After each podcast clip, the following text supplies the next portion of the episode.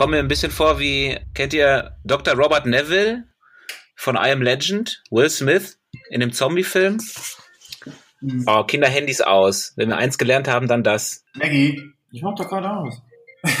ich, ja, bin ich nicht. Das lernst du doch schon auf dem Ü-Wagen. Ja, das, ich, aber, das ist aber Höhner, das was klingelt.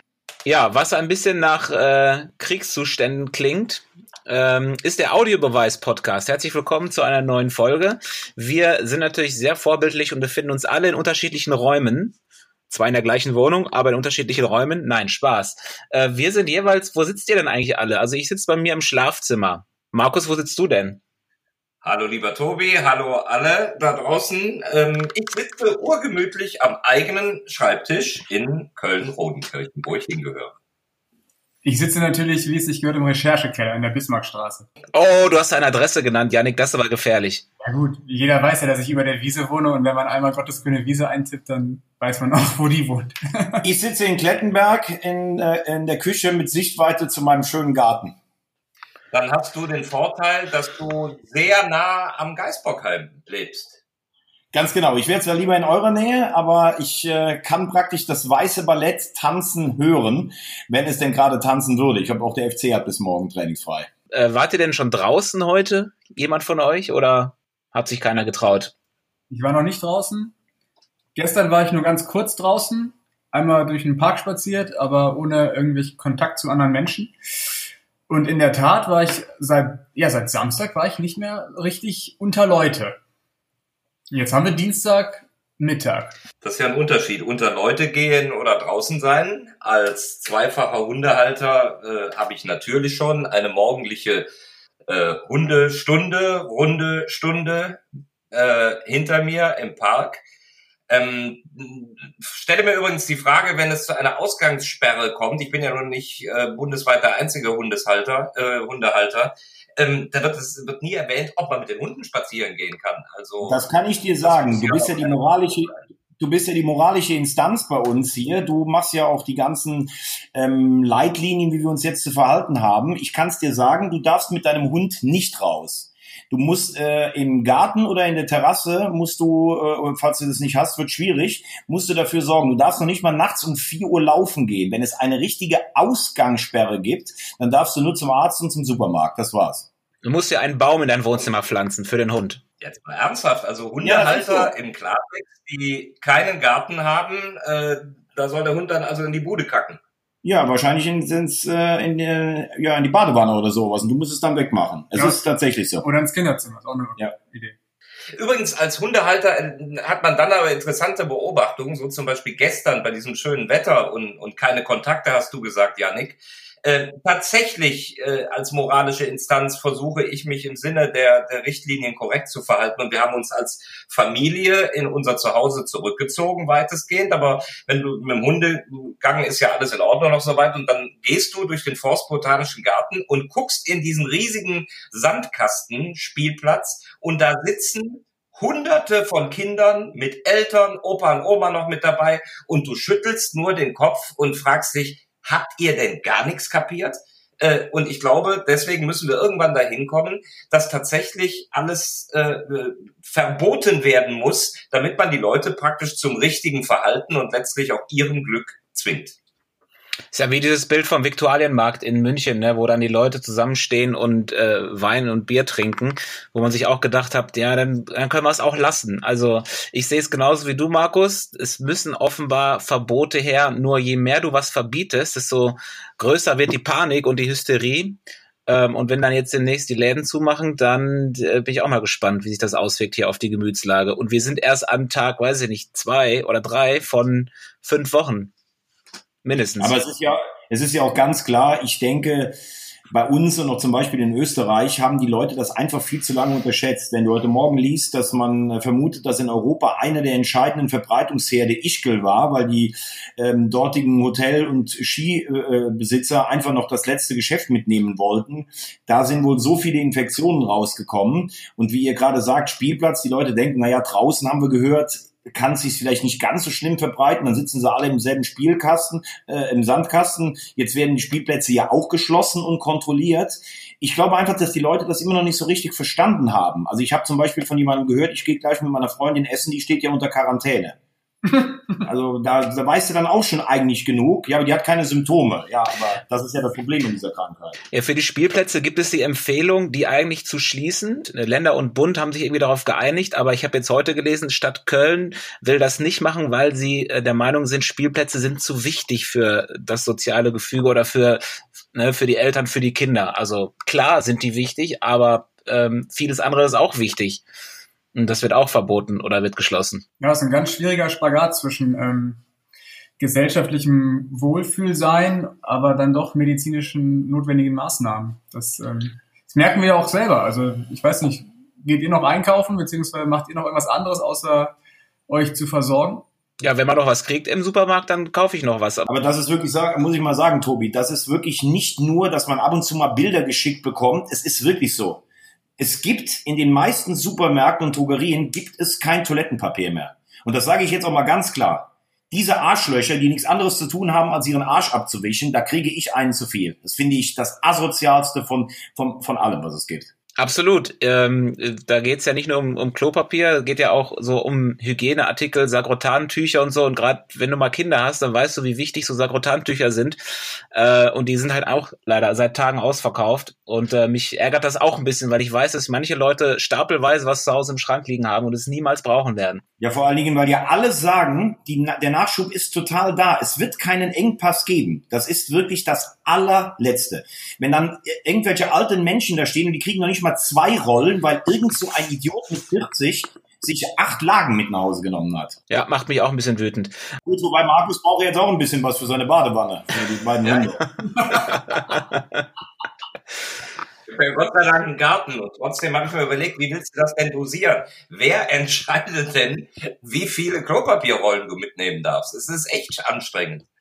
Ja, aber es wird, das kann natürlich irgendwann auch sein. Früher im Kriegsrecht war es ja so. Da steht dann ein Kapo im, im, im Supermarkt, da dürfen eh nur noch zehn Leute rein und dann wird auch geguckt auf, äh, auf Rationskarten. Das, äh, Macron hat ja gestern gesagt, wir befinden uns im Krieg. Das hat schon ein bisschen was davon. Musst halt gucken, was die Leute sonst so im Einkaufswagen haben und danach kannst du ja ungefähr ausrechnen, wie viel Klopapier sie brauchen werden. Eigentlich ganz einfach. Ein Erlebnis berichten nach unserem letzten Podcast, Nähe Friesenplatz, ähm, habe ich gedacht, jetzt geh mal gucken, ob es doch noch so Desinfektionsfläschchen gibt. Äh, so, und dann bin ich in einen äh, Drogeriemarkt, Nähe Friesenplatz reingegangen und da war tatsächlich eine Verkäuferin, die gerade, was weiß ich hier, irgendwie 50 von den kleinen Fläschchen einsortiert hat. Und dann habe ich gesagt, so, ach, gehen die jetzt wirklich so schnell weg? Ja, ja, die sind in zwei Stunden, sind die alle weg. Ne? Und dann habe ich gefragt, wie viel darf ich denn nehmen? Und ich wollte mir ehrlich so für die Familie drei hätte ich genommen. Ne? Eins. Nee, darf ich nicht. Äh, nee, nee, nur eins. Und die haben das wirklich an der Kasse kontrolliert. Jeder bekam nur eins. Ich habe mal meinen Ehering vorgezeigt, habe gefragt, darf ich den keins für meine Frau mitbringen? Nein, eins. Das ja, bei dir ist das so, dass man sich wundert, wenn man die sieht, dass du so eine attraktive Frau hast. Das glaubt dir keiner. Ich weiß ganz genau, was bei dir in Rodenkirchen gerade los ist. Du machst dir wirklich Gedanken, wie du das mit den Hunden hinkriegen sollst. Nein, ich mache mir tatsächlich mehr Gedanken über das, was ich zum Beispiel auf dem imaginären Maternusplatz äh, da gesehen habe. Da übrigens genau das Gleiche. Da hocken die alle auf den Mauern und du fragst dich wirklich, äh, sag mal, hört ihr nicht zu? Ihr lest, ihr wisst doch alle, was los ist. Äh, Gerade ältere Menschen sind, glaube ich, auch ein bisschen ignorant und altersstarrsinnig, äh, die einfach sagen, ja, ist mir doch egal äh, ich finde es schon strange. Ich würde aber jetzt vorschlagen, dass wir auch mal, weil wir sind ja ein Drittliga-Podcast, wir haben jetzt einiges darüber gesprochen, wie unser Alltag aussieht, dass wir auch darüber mal sprechen, weil ich finde, das ist natürlich für uns alle insgesamt eine sehr angespannte Situation, aber wenn wir jetzt mal weggehen vom Leben und Tod von, von älteren und vorgeschädigten Patienten, was ja ein ganz eigenes, schlimmes, besorgniserregendes Thema ist, muss man sagen, wenn wir über Sport reden, über die dritte Liga, dann bin ich mir nicht sicher, ob wir nächstes Jahr noch über dieselbe Liga, über, die, über dieselben Vereine sprechen nach der Entwicklung der letzten Tage.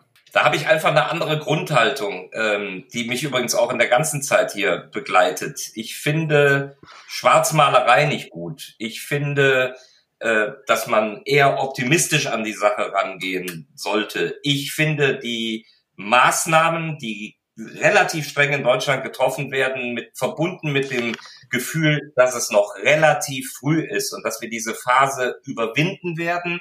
Und meine Hoffnung zum Beispiel ist, dass dieser angesetzte Rahmen der Spielpause für die dritte Liga bis Ende April ein realistischer Zeitraum sein könnte. Ich habe einfach die Hoffnung, vielleicht kommt in drei, vier Wochen die Meldung, hey, es stagniert, es wird weniger und vielleicht sind wir ja in sechs Wochen, ich weiß nicht, ob diese Hoffnung völlig unbegründet ist, über den Berg drüber und dann spielen wir den Rest nach. Die EM wird bestimmt verlegt werden äh, und so werden wir schrittweise die dritte Liga auch wieder nehmen. Jetzt ist natürlich nur die Frage, in der Bundesliga ist man oder in der Erst- und Zweitliga ist man sich offenbar ja ähm, im Klaren darüber, dass wenn man zu Ende spielt, dass man mit Geisterspielen zu Ende spielen wird. Das ist ja für die dritte Liga eigentlich nicht machbar. Das heißt, muss man dann noch länger warten, vielleicht, um dann irgendwann wieder Zuschauer äh, ins Stadion lassen zu dürfen. Dann bist du aber irgendwann vielleicht bei Mitte Mai, Ende Mai oder im Juni. So, und dann steht ja die neue Saison auch schon fast wieder an. Also es ist eigentlich ja dann fast nicht mehr machbar, die alte zu Ende zu spielen. Also was dann? Das ist, glaube ich, das große Problem in der dritten Liga. Das unterscheidet die Liga auch von der Bundesliga. Für die Bundesliga gibt es einfach die Option, Geisterspiele zu spielen. Das ist ökonomisch, ähm, das kann man ökonomisch ein Stück weit abfedern. In der dritten Liga sind die Mannschaften so auf Zuschauereinnahmen angewiesen und die ähm, TV-Gelder sind so gering, dass das einfach nur ein Tropfen auf dem heißen Stein wäre. Deswegen wäre es, glaube ich, so in Summe fast sinnvoller für die Drittligisten, jetzt schon zu sagen, wir brechen ab. Ja, also ich bin auch ganz klar der Meinung, äh, dass da auch keine optimistische Sichtweise hilft, weil, äh, wie hier gerade richtig gesagt wurde, wir haben das gestern noch bei uns in der Sendung äh, aufgelistet, in der ersten Liga haben die Vereine 12 Prozent Abhängigkeit von den Zuschauereinnahmen. In der dritten Liga ist es im Schnitt knapp 40 Prozent. Und es gibt Vereine wie Kaiserslautern mit 19.000 im Schnitt, die noch mehr auf die Zuschauereinnahmen angewiesen sind. Es ist für mich im Moment überhaupt nicht vorstellbar, dass man in sechs Wochen wieder mit Publikum Fußball spielt. Darüber hinaus kommt ja dann auch noch die Frage, selbst wenn das alles funktionieren würde, was ist denn dann, wenn jemand in der Mannschaft unter Quarantäne ist? Dann muss doch die ganze Mannschaft zwei Wochen in Quarantäne. Diese Spiele müssen ja dann auch vereinzelt wieder nachgeholt werden. Mir fehlt jegliche Vorstellungskraft, wie wir in dieser Saison noch einen Drittligaspieltag mit Zuschauern oder auch ohne Zuschauer hinkriegen sollen. Glaube ich ehrlicherweise auch. Und ich befürchte sogar, dass es wahrscheinlich schwierig wird, selbst wenn man jetzt abbrechen würde, dass der Start der neuen Saison im Juli äh, äh, planmäßig verlaufen könnte. Ich glaube, dass es uns bis dahin auf jeden Fall noch begleiten wird. Wobei man ja auch eins sagen muss, jetzt, das Ganze ist ja schon irgendwie doch unabhängig von der Europameisterschaft. Es soll heute entschieden werden. Vielleicht kommt das im Laufe unserer Sendung ja auch noch irgendwie rein. Aber ich sag mal, selbst wenn eine EM gespielt werden würde, könnte die dritte Liga parallel ja auch weiterhin äh, die Spieltage austragen. Das, da ist man ja zum Glück ein bisschen unabhängig. Ich glaube, das große äh, Problem ist einfach, äh, man muss sich ja, wenn man das mit den Relegationsspielen durchzieht, hat man da einfach die Verzahnung zwischen dritter Liga und zweiter Liga und das bricht dann der Liga im Endeffekt das Kreuz, weil die Bundesliga ist halt abhängig von der EM. Dann muss die Relegation ausfallen. Ja. Ja, die Frage wird ja eh sein, und diese Szenarien sollten wir vielleicht auch einfach mal so ein bisschen durchsprechen. Ähm, was passiert denn äh, von oben nach unten? Also klar ist, ähm, die EM, jetzt lese ich gerade hier im Kicker, die UEFA fordert 300 Millionen von den Verbänden für die Verluste ähm, die Idee einer paneuropäischen Europameisterschaft war ja erstmal, dass man möglichst viele Länder daran beteiligt. Wenn man jetzt eh keine Zuschauer zulassen kann, dann kannst du eine Europameisterschaft, wenn du sie überhaupt spielst, ja auch in zwei Stadien in einer Stadt spielen. Dann ist es ja egal, wenn eh keine Zuschauer dabei sind. Aber die Europameisterschaft wird verlegt werden. Das, glaube ich, wird sogar die starrsinnige UEFA einsehen. Aber wie geht's dann weiter? Ich glaube, dass es in allen Spielklassen Saisonabbrüche geben wird. Und dann gibt's eigentlich für mich nur zwei Fragen. Entweder man annulliert alles, also man, man sagt, wir starten nochmal mit den Mannschaften neu und das ganze Jahr wird rausgestrichen. Das ist aber dann natürlich, wenn du ein bisschen auf den sportlichen, fairen Wettkampf gehst, von Liverpool will ich jetzt gar nicht sprechen, das ist für Mannschaften wie zum Beispiel Arminia Bielefeld eine Vollkatastrophe, die im Moment sieben Punkte vorne sind in der zweiten Liga, sagst du dann, wir lassen jetzt die ersten beiden aufsteigen, Bielefeld und Stuttgart. Dann sagt der HSV, wir hatten ein Heimspiel weniger und wir hätten als Dritter auch noch die Chance. Wie machst du das in der Klasse darunter? Kannst du jetzt Duisburg und Waldhof aufsteigen lassen? Was ist mit einer Relegation unter Haching? Stockst du die ganzen Spielklassen oben auf 20 oder 22 auf? In der zweiten Liga auch? Hast du dann vielleicht in der dritten Liga 23 Vereine? Das ist, glaube ich, die Frage, über die man im Moment jetzt noch sprechen muss. Und wirst du überhaupt noch 23 Anwärter auf die dritte Liga haben, weil die das wirtschaftlich nicht alle überleben werden? Ja, ist schon krass. Ich will es auf jeden Fall nicht entscheiden müssen. Das ist schon, äh, das, es gibt so viele Modelle und Lösungsmöglichkeiten, aber ich halte das tatsächlich auch für am wahrscheinlichsten, dass man die Ligen aufstockt. Dass man zwar aufsteigen lässt, aber nicht äh, absteigen lässt. Man, also man kann sowieso nicht alle glücklich machen, egal mit welcher Lösung. So, deswegen muss man versuchen, Kompromisse zu finden. Und möglichst viele glücklich zu machen, um dann in einer Abstimmung auch eine Mehrheit dafür zu bekommen. Ja, aber ich würde sagen, zweite Liga machen wir auf Platz drei Schluss, oder? Ja, das ist mir schon klar.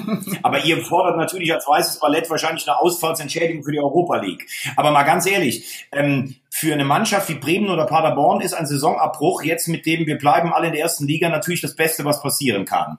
Dann wirst du, ich sage dir, wenn du jetzt sagen würdest, die Saison wird annulliert, dann wird Bielefeld auf die Barrikaden gehen. Übrigens auch zu Recht. So, dann wirst du sagen, wir nehmen die zwei Ersten aus der zweiten Liga mit dazu, damit die schon mal nicht klagen. Dann wird es tatsächlich die Frage geben, Platz drei in einer Liga berechtigt ja zu einem Anwartschaftsplatzspiel um die Liga höher. Was werden der HSV und der Haching dann machen? Machst du es dann vielleicht mit 21 Vereinen oder sagst du, wir brauchen eine gerade Anzahl?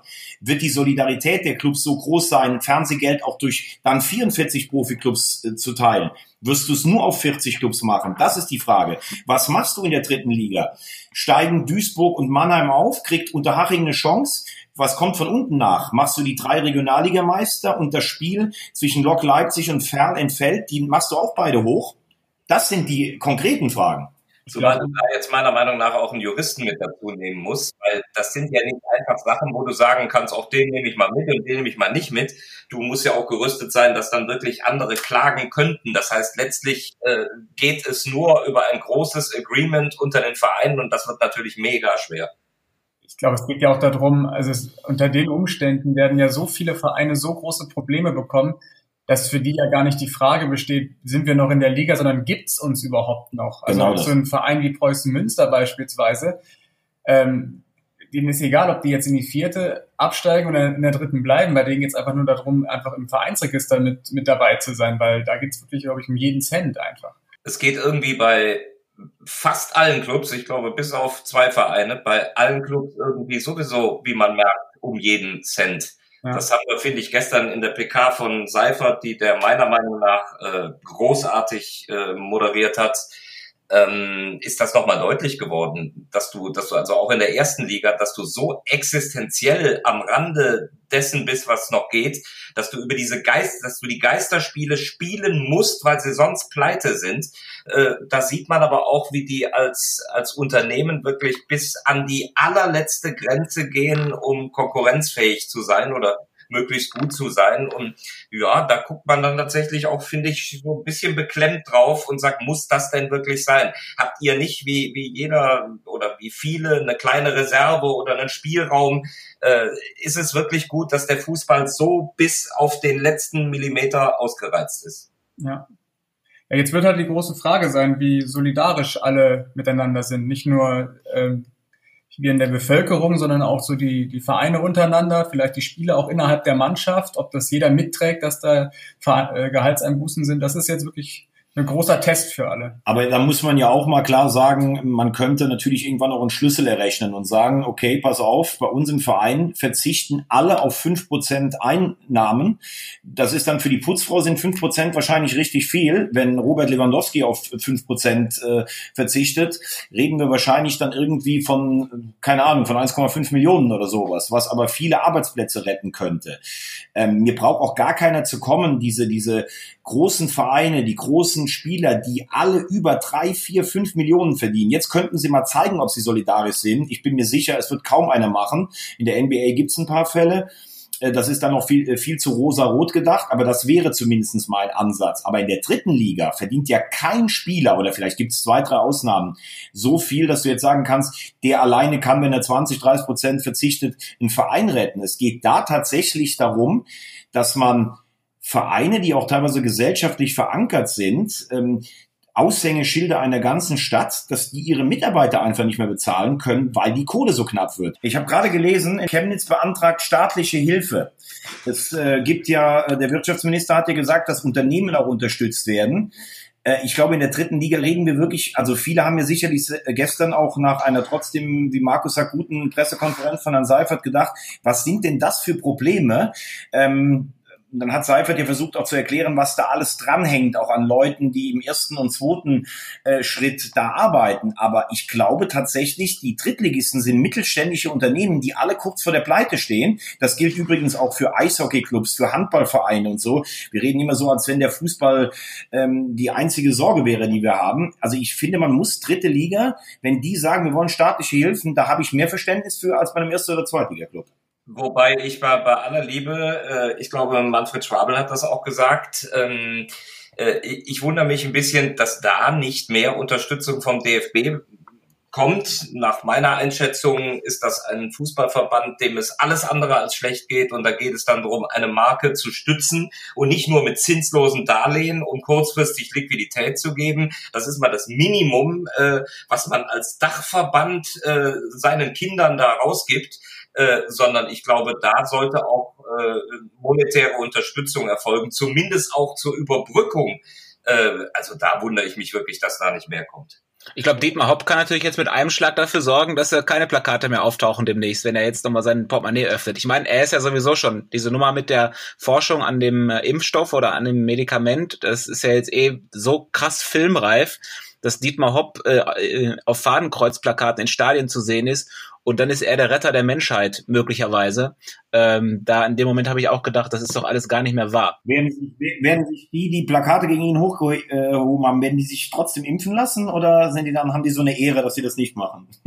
Aber ich bin auch für, für große Solidarität und erwarte auch von Vereinen, die keine Schwierigkeiten haben, die diese äh, Auszeit jetzt überstehen werden, dass sie den Kleinen ein bisschen helfen. Also Ne, da guckt man natürlich Richtung München und ich glaube, dass da auch irgendwie was passieren wird. Hier kommt der Fußballromantiker in, äh, in Tobi durch. Ja, in der Krise stehen wir doch alle zusammen. Ja, ich, ich bin ja eigentlich auch ein Fußballromantiker und ein Idealist, aber nach den Aussagen von, von Watzke am Sonntag in der Sportschau ähm, bin ich mir da nicht mehr so sicher. Ähm, ja, ich glaube, das ist in den Vereinen in der dritten Liga ein Stück weit anders. Ich glaube, die rücken dann schon etwas näher zusammen, jeder auf seine Art und Weise. Aber ganz oben in der Spitze kann ich mir das ehrlich gesagt nicht vorstellen. Und wenn ich schon die Zahlen jetzt wieder höre, dass äh, die UEFA 300 Millionen Euro Entschädigung haben möchte für das EM-Turnier, dann spricht das ja auch nicht dafür. Nee, ich meine aber auch so wirklich so Sachen wie das dann, ich meine, das ist oft ein Tropfen auf den heißen Stein, aber das, keine Ahnung, der FC Bayern sagt, dann kommen wir eben zu einem Freundschaftsspiel nach Münster. Irgendwie so in die Richtung gedacht. Wenn überhaupt Zeit dafür ist, bei dem engen Spielplan, der ja dann ansteht. Und gibt viele Freundschaftsspiele dann für die Bayern. Viele Geisterfreundschaftsspiele. Die, die kommen um. Und doch, also ich meine auch, wenn die Bayern immer zu Recht, wie ich, wie ich auch finde, ihre Watschen abkriegen, äh, sie haben sich schon so manches Mal sozial äh, gezeigt, nicht zuletzt beim BVB und dass dann der Watzke gerade große Töne schwingt, da staunt man schon. Boah, aber ganz ehrlich, diese Nummer mit dem BVB und das, ich kann das von den Bayern entschuldigen, da bin ich jetzt mal, egal, trotz Krise, das ist mir auch immer so ein bisschen äh, tu Gutes und re rede darüber. Das waren damals ein Kredit über zwei Millionen. Also wir tun gerade so, als wenn die Bayern alleine Dortmund 50 Millionen gegeben hätten. Ja, sie haben ihnen geholfen, alles gut. Aber wenn, wenn das dann bei jeder Diskussion auch aufs Brot geschmiert wird, dann weiß ich auch nicht, ob das noch so ein, also wenn ich was tue, dann kann ich das auch mal in Ruhe machen. Ja, um auf der anderen Seite, äh, wenn dir einer hilft, äh, sagst du dann auch, hey, Moment mal, das langt mir aber nicht, ich möchte noch mehr Hilfe haben. Also ich meine, helfen ist erstmal immer helfen. So ist Nein, aber ich würde dann, wenn ich jetzt, äh, ich werde wahrscheinlich nie in die Situation kommen, dass ich dir helfen muss. Aber wenn ich dir helfen würde, dann würde ich dir aber auch nicht alle zwei Wochen sagen, ich habe dir übrigens vor 15 Jahren mal einen Fuffi geliehen oder sowas. Hast du denn noch Toilettenpapier? Vielleicht ist das die Lösung. Vielleicht hängt demnächst in, in allen deutschen Stadien einfach FC Bayern Toilettenpapier mit dem FC Bayern Logo. Das wäre nicht mal ein gutes Geburtstag oder wichtiges Geschenk für alle BVB-Fans. Absolut, ja. Ich habe aufgrund der aktuellen Toilettenpapiersituation auch entschieden, künftig kein Blatt mehr vor den Mund zu nehmen. Oh. oh. Ich lese gerade übrigens, der Landespokal in Sachsen, das Halbfinale zwischen Chemnitz und Leipzig ist auch verlegt worden. Sag mal, du, du hörst uns aber auch zu, ne? Alle, alle zehn Minuten sagst du was und dann bist du wieder weg und dann hört man, was du alles gelesen hast. Ja, aber ich versuche aktuell zu bleiben. Ich habe gestern auch eure Sendung bei Nitro gesehen. Ich fand die sehr schlecht.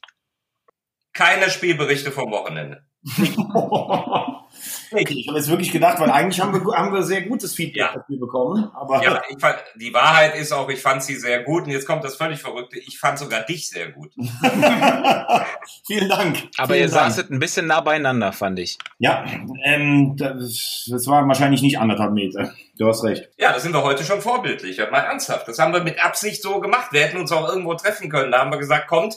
Und, und jetzt bei allem Klamauk, das ist so auch der kleine Gruß, dass wir das tatsächlich so entschieden haben, weil wir in einer gewissen Symbolik zumindest dann auch Vorbilder sein wollen und sagen, nee, wir setzen uns jetzt nicht irgendwo hin äh, und treffen uns gemütlich. Habt ihr denn Updates gemacht bei der Virensoftware auf eurem Computer? Ich würde ganz gerne in die Runde nochmal fragen, was glaubt ihr denn, wenn ihr jetzt Stand heute, also Mitte März, und wir wissen ja auch, dass sich alles stündlich oder wöchentlich ändert oder täglich, was glaubt ihr, A, wird die Saison zu Ende gespielt in irgendeiner Art und Weise und B, wie sieht die ähm, dritte Liga in der kommenden Spielzeit aus? Janik, fang mal an. Ähm, also jetzt nur auf die dritte Liga bezogen. Ja. Ich glaube, die, die, Liga wird nicht zu Ende gespielt. Ich glaube, sie wird abgebrochen.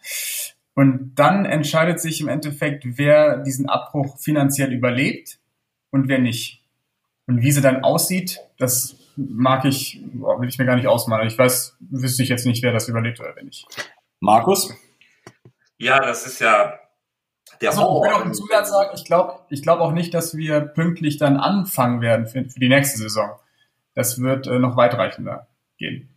Das wären ja alles in der dritten Liga keine gravierenden Probleme und ich äh, ich ich ich will es einfach anders sagen. Ich ich kann es kann ist eh völlig hypothetisch, keiner weiß, wie es kommt. Äh, ich will mir meinen Optimismus erhalten, dass ich hoffe, dass wir uns doch noch ranrobben, äh, dass wir in irgendeiner Form äh, eine positive Entwicklung reinkriegen und ähm, im Mai oder Juni die Sache doch noch vorantreiben. Und vielleicht spielen wir dann alle drei, alle drei, vier Tage irgendeine kreative Nummer. Äh, aber das ist meine Hoffnung, dass wir es irgendwo noch ins Ziel bringen. Und ich hoffe lieber, als Negatives zu prognostizieren.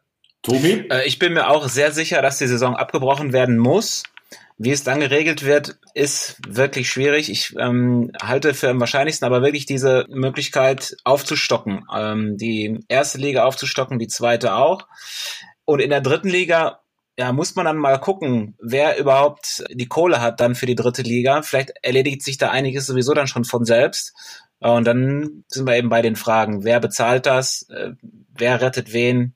Aber das ist, es ist so vielschichtig und so abhängig vom Zeitfaktor. Also das ähm, kann man überhaupt nicht vorhersagen. Also ich finde auch, ähm, ich hoffe das aller, allerbeste, weil ich finde Fußball geil, ich finde die dritte Liga geil. Jetzt würde ich sagen, die Saison wird abgebrochen. Ähm, es steigen jeweils die ersten drei aus der zweiten und der dritten Liga in die höhere Spielklasse auf. Das würde heißen, wir sind jetzt bei 20, es steigt keiner ab. Dann sind wir minus drei, sind wir 17 und es steigen die fünf Regionalligameister auf, weil auch, die, weil auch diese Quali nicht gespielt wird. Und die äh, dritte Liga hätte damit eine Sollstärke von 22 Mannschaften. Das würden die ja auch durchkriegen, weil sie nicht unbedingt Länderspielabstellungen haben. Aber ich befürchte, dass diese Epidemie äh, oder Pandemie und diese lange Spielpause nicht alle Vereine in der dritten Liga überleben werden. Meinst du nicht, es würden zwei Aufsteiger aus der zweiten Liga reichen? Ich weiß, worauf du hinaus willst. Ich glaube tatsächlich, weil wir eben darüber gesprochen haben, wer einen Anspruch hat, ich glaube, dass der dritte mit aufsteigen wird, wenn keine Relegation gespielt wird.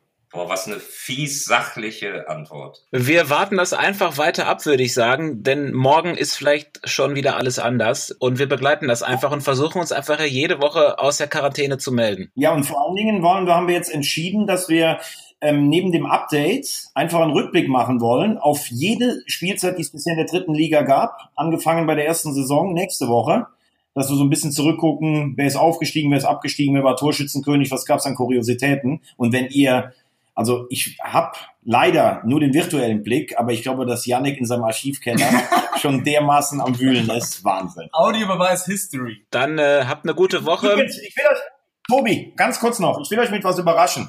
Wir brauchen es nicht zu werten, aber mir fiel gerade was ein. Schnelle Antwort von euch. Es ist, wenn es dieses Jahr keine Meister gibt und keinen Meister, auch keinen auch äh, deutschen Meister. Das gab es zuletzt 1922. Wie ist da die Meisterschaftsentscheidung der deutschen Fußballmeisterschaft gefallen? Oder wer stand da zur Auswahl? Wer wurde graviert und wer wurde wieder runtergenommen von, vom Meisterteller? Boah. Losverfahren. Hier, hallo. Losverfahren. Hier ist gerade einer am Googeln. ja, Ja, ja. keine Ahnung. Losverfahren. Weiß ich nicht. Nein, es war tatsächlich so. Das Finale hieß Nürnberg gegen den HSV. Das erste Spiel endete unentschieden. Das zweite Spiel endete unentschieden. Das dritte Spiel war, stand unentschieden und dann hat der erste FC Nürnberg zwei rote Karten kassiert und zwei Spieler konnten nicht weiterspielen. Es stand unentschieden und es standen elf gegen sieben in dem Moment auf dem Platz. Und dann hat der Schiedsrichter abgebrochen, weil du musst mehr als sieben Spieler auf dem Platz haben. Und dann wurde der HSV zum deutschen Meister erklärt. Nürnberg hat dagegen protestiert. Dann hat der DFB gesagt, ihr werdet beide graviert, aber der HSV ist Meister. Ihr müsst aber nachher den Titel wieder zurückgeben. Seitdem sage ich, wir waren siebenmal deutscher Meister. War das das Jahr, wo Hans Semmler von Wacker München Torschützenkönig war? Schön, dass wir uns heute alle nicht sehen. Schneider vom HSV war Zweitbester. Hat noch jemand eine ältere Geschichte oder sollen wir auflegen? Nee, Wir legen auf. Also bis nächste Woche. Bleibt alle gesund. Ciao, ciao. Ciao.